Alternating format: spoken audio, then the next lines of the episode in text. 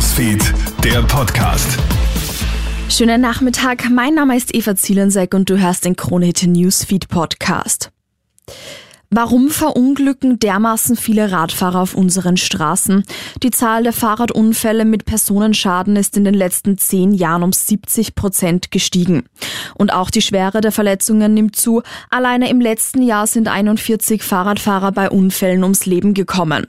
Einen großen Anteil an diesen Horrorzahlen hätten laut Experten die E-Bikes.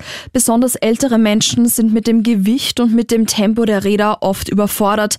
Verkehrspsychologe Gregor Bartel eigentlich müsste man Einführungskurse machen, insbesondere das Abschätzen des Bremsweges bei dieser hohen Geschwindigkeit lernen, die Kurvenbelastungen durch Schräglage und wie auch beim Autofahren ist dann beim E-Bike derjenige der Beste, der am vernünftigsten, also zurückhaltend fährt.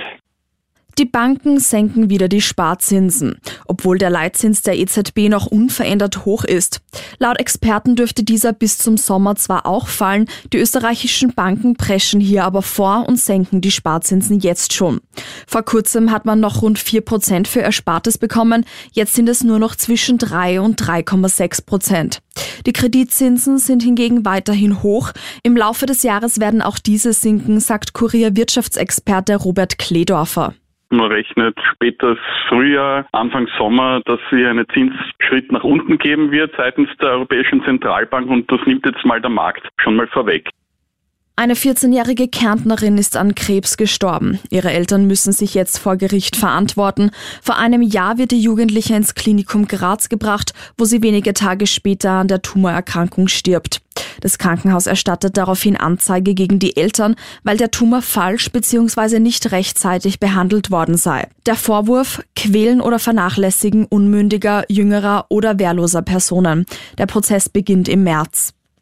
Urlaub am Campingplatz ist weiterhin beliebt. Zum dritten Mal in Folge gibt es einen jährlichen Übernachtungsrekord.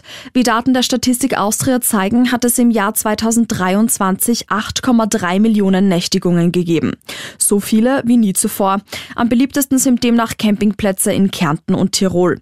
Auch für 2024 wird eine steigende Nachfrage erwartet. Das war dein Update. Vielen Dank fürs Zuhören. Ich wünsche dir noch einen schönen Donnerstag. Krone Hits, Newsfeed, der Podcast.